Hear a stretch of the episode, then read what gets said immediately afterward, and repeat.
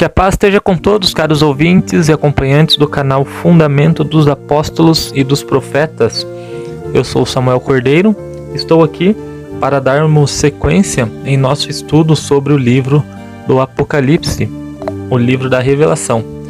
Então, estamos no tema As Duas Testemunhas.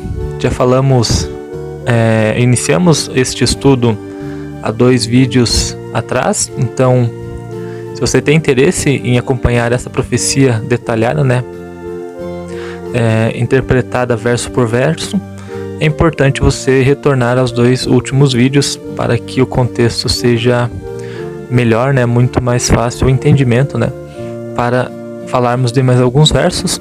Hoje vamos falar do versos 5 e 6 do capítulo 11, onde o contexto é sobre as duas testemunhas. Então é bem importante analisarmos o, os, os versos anteriores, né, que já nos abrem várias formas, várias janelas para entendimento do que há de vir. Então, segundo esse conteúdo que nós já falamos, vamos agora ouvir o que diz Apocalipse 11, versos 5 e 6. E se alguém lhes quiser fazer mal, fogo sairá de sua boca e devorará os seus inimigos. E se alguém lhes quiser fazer mal, importa que assim sejam mortos. Eles têm poder para fechar o céu, para que não chova nos dias da sua profecia. E têm poder sobre as águas, para convertê-las em sangue. E ferir a terra com toda sorte de pragas, todas quantas vezes quiserem. Então, chegamos a esses versos bem interessantes aqui, né? Onde diz que se alguém quiser fazer mal às testemunhas, né, sofrerá a ocorrência de pragas então, um detalhe importante que nos é apresentado aqui é justamente os seguintes, onde são ditas as seguintes palavras: Tem poder para fechar o céu, para que não chova nos dias da sua profecia. E tem poder sobre as águas para convertê-las em sangue.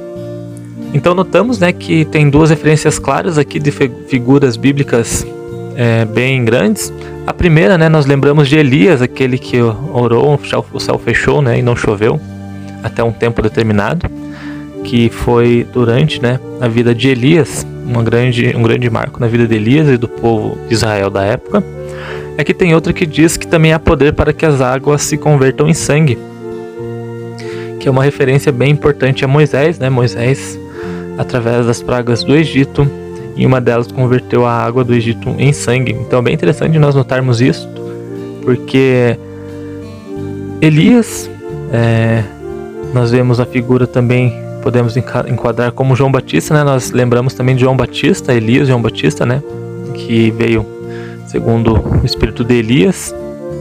É, inclusive Jesus, né? Falou que Elias já veio, mas não creram, porque João Batista iniciou a pregação do reino, né? Batizando nas águas, anunciando a palavra de Deus. E quando nós olhamos para Moisés, nós vemos também uma importância, né, da lei. Moisés é muito associado à lei, né? Muitos falam a lei de Moisés. Então, são pontos importantes de nós notarmos, porque justamente, né, o trabalho de Elias e de João Batista, é, nós vemos muito que é semelhante ao da Igreja de Deus hoje em dia, né, que anuncia o reino, batiza, né, os homens da igreja capacitados para tal ato, né, então lembra muito a igreja de Deus e também Moisés, né, profeta, e também nos lembra sobre a lei. Então nós vemos aqui uma clara evidência também, né, de, da igreja de Deus e a Bíblia Sagrada, onde que está é, registrada toda a lei de Deus. Então é mais um fato importante para nós notarmos que há uma referência bem importante da igreja e da escritura, né, como falamos nos versos anteriores, as duas testemunhas. E quando nós notamos na história, né, durante os 1260 anos, protegida, escondida no deserto, Deus né, a, a protegeu. E as nações, ou a nação né, que perseguia a Igreja de Deus nessa época, sofreu bastante, inclusive em outras profecias, quais já estudamos aqui no livro do Apocalipse. É, e nesse período né, de 1260 anos, 538 a 1798, a própria perseguidora, a Igreja Católica, sofreu com vários golpes, né, das quintas, sextas trombetas proféticas, e também da primeira taça, Ou seja, Deus já enviou, né? Naquela época já começaram, já existiam pragas que atormentavam esse povo. Essa questão né, de Moisés e Elias bem tranquilo para a gente entender. Relembrando, né, Elias, que nos lembra João Batista, aquele que preparou o caminho, né? Moisés, bem é, figura da lei. Então, sendo assim, podemos ir para os próximos versos, que são bem importantes e um pouco mais complexos. Então, Apocalipse 11, versos 7 a 10 diz assim: E, quando acabarem o seu testemunho, a besta que sobe do abismo lhes fará guerra e os vencerá e os matará. Jazerão os seus corpos mortos na praça da grande cidade, que espiritualmente se chama Sodoma e Egito, onde o nosso Senhor também foi crucificado.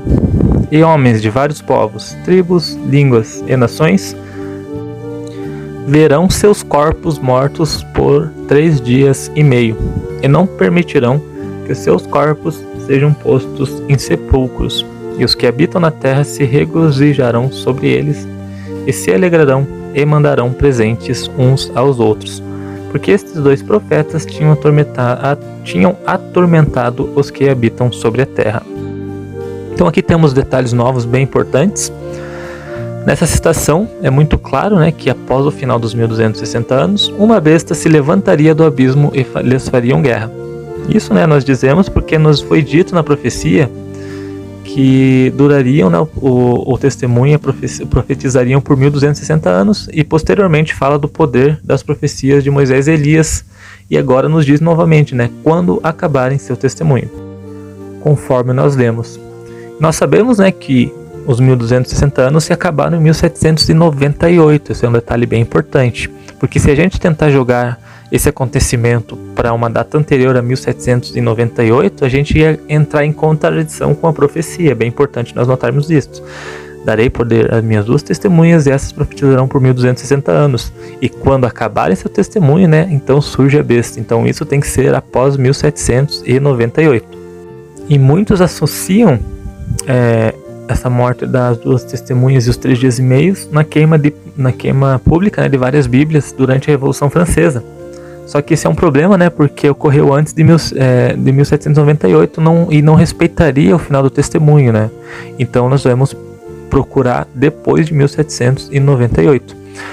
O fato é que, sim, esses acontecimentos durante a Revolução Francesa é, acarretaram muito, né, para a morte na segunda profecia das duas testemunhas, que não foi um processo de uma hora para outra, né? Foi algo progressivo. Então, essa queima, inclusive das, das Bíblias, entre outros fatos da Revolução Francesa, claro que, que sim, né, contribuiu muito para que para que chegasse a besta que sobe do abismo, né, e fizesse guerras e as venceria e as mataria.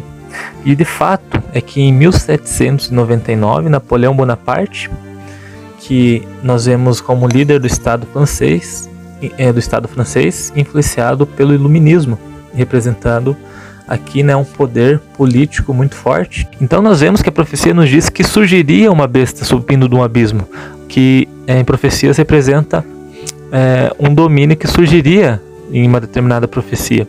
Conforme né, temos outros, como em Apocalipse 17, onde fala né, da besta que sobe do abismo no final dos dias. Então aqui também teria uma, e bem na época onde acaba o testemunho surge Napoleão Bonaparte, primeiro prendendo o Papa em 1998, é influenciado pelo iluminismo, sendo enquadrado como uma besta que profecia um reino.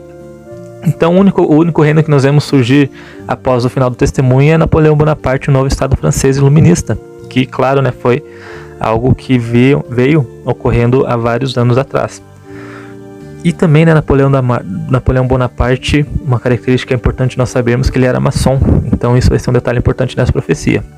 E ele derrubou o diretório né, e decretou o final da Revolução Francesa, isso após ter aprisionado o Papa Pio VI e depois ainda ter usado a coroa papal em 1804, em um momento né, simbólico de poder, isso você pode pesquisar na história que você vai encontrar. Então nós vemos né, que após isso a Bíblia devido a vários fatos que ocorreram durante a Revolução Francesa, já era um livro muito difícil de você ter acesso, quase que escasso. E juntando isso com a nova Deus da Razão, o novo ateísmo, né, de tal forma que se você pesquisar sobre o ateísmo, a história dele vai datar, datar atualmente ali do século XVIII para cá, o que é interessante também, bem no tempo da profecia, né, no, no período que pega essa profecia. Também surgimento das sociedades ateístas, vários pensadores ateístas. Juntando tudo isso, o que aconteceu? As pessoas já não criam mais em Deus, porque sua palavra era um pouco escassa, né? E, claro que para conhecimento do Deus e seus mandamentos é necessária a Bíblia, tanto com aquele que ensina, novamente reforçando, e não tendo é, quase uma dessas duas peças, é, a outra se enfraquece mutualmente, né? Então agora com as novas sociedades ateístas, nova Deus da razão, é, essa escassez da Bíblia Sagrada, o que, aconteceu? As pessoas já não tinham mais aquela preocupação, temor com Deus, né? Tanto que na profecia diz, na profecia diz isso, né? Que as pessoas é, se alegrariam de tal forma que até mandariam presentes umas para as outras. E que se nós analisarmos durante a história da Revolução Francesa, o que que a Revolução Francesa, o Iluminismo e após isso o reinado de Napoleão, Bonaparte trouxe para o mundo? Que ensinamentos isso nos trouxe? É só a gente pensar um pouquinho, inclusive nós vemos em nossa própria escola, né, brasileira ou qualquer outra do mundo, até hoje é muito ensinado o tema liberdade, igualdade e fraternidade. Então, olha que interessante, algo que sai desse período né, da Revolução Francesa, junto com o Iluminismo, é, reinado de Napoleão Bonaparte, sai da França, espalha pela Europa. É, esse novo pensamento é, empolgante para as pessoas se espalha pela Europa e, e hoje em dia chegou até nós que é considerado, somos considerados confins da Terra, né? Então veja que interessante, a Bíblia falava que eles se alegrariam com a morte das duas testemunhas, ou seja, a escassez da Bíblia Sagrada. Também diz que mandariam presentes uns para os outros, e os lemas da Revolução Francesa se espalharam de tal forma pelo mundo, influenciando muitos outros pensadores e até sistemas de governos. E também, né, agora as pessoas têm liberdade de se tornarem mais promíscuas, sem aquela lei que é divina, né, com relação a isso. E isso tudo ganhou força naquela época é, assim como o paganismo embutido na maçonaria, que está né, por trás de toda a Revolução Francesa e principalmente do Iluminismo. E se nós pensarmos, a profecia nos diz né, que isso iria acontecer. É, quando fala, né, grandes cidades chamadas Sodoma e Egito. E se nós pegarmos Sodoma, nós lembramos da promiscuidade que havia. Se nós pegarmos Egito, nós lembramos primeiramente do paganismo, crença em vários deuses, e também da feitiçaria, inclusive na passagem bíblica, né, onde Moisés e Arão estão diante do faraó, lançam o cajado que se torna em cobra, né? E também os feiticeiros egípcios fazem o mesmo. Então olha que interessante o que, que a palavra de Deus nos ensina, né? Sobre isso, questão da cidade, grande cidade chamada Sodoma e Egito. E também analisarmos né, que a maçonaria moderna descende dos antigos construtores de igrejas e catedrais, corporações formadas né, sob a influência da igreja da Idade Média. Da Idade Média. Mesma cidade, lembrando né, da igreja da Idade Média, que é a Igreja Católica. E lembrando aqui um adendo na profecia que diz a mesma cidade que nosso Senhor foi crucificado, porque esses né, construtores de igrejas materiais iniciaram a crença de que a igreja é um templo ou casa, né, esquecendo que na verdade a igreja é o corpo de Cristo. Então olha que interessante, a própria maçonaria, questão das construções, de, eram pedreiros, né, maçom, construtor, pedreiro em francês. Então nos lembra da mesma cidade que o Senhor foi crucificado, ou seja, é, construíam para o Império Romano, ou grande dominador da época, que agora os templos né, seriam chamados de igrejas, construções, surgiu aí né, é uma base para essa crença de que uma casa de oração é uma igreja, que na verdade nós sabemos que a igreja não é nada disso.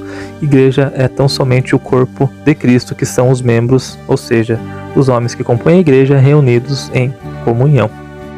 Então neste vídeo, né, vamos dar uma pausa até aqui para que depois, no próximo, possamos falar de Apocalipse 11, verso 11 a 13, onde vai falar ali dos três dias e meio, dos três dias e meios, do Espírito de vida vindo de Deus, né, que entrou neles, a figuração da ressurreição das duas testemunhas.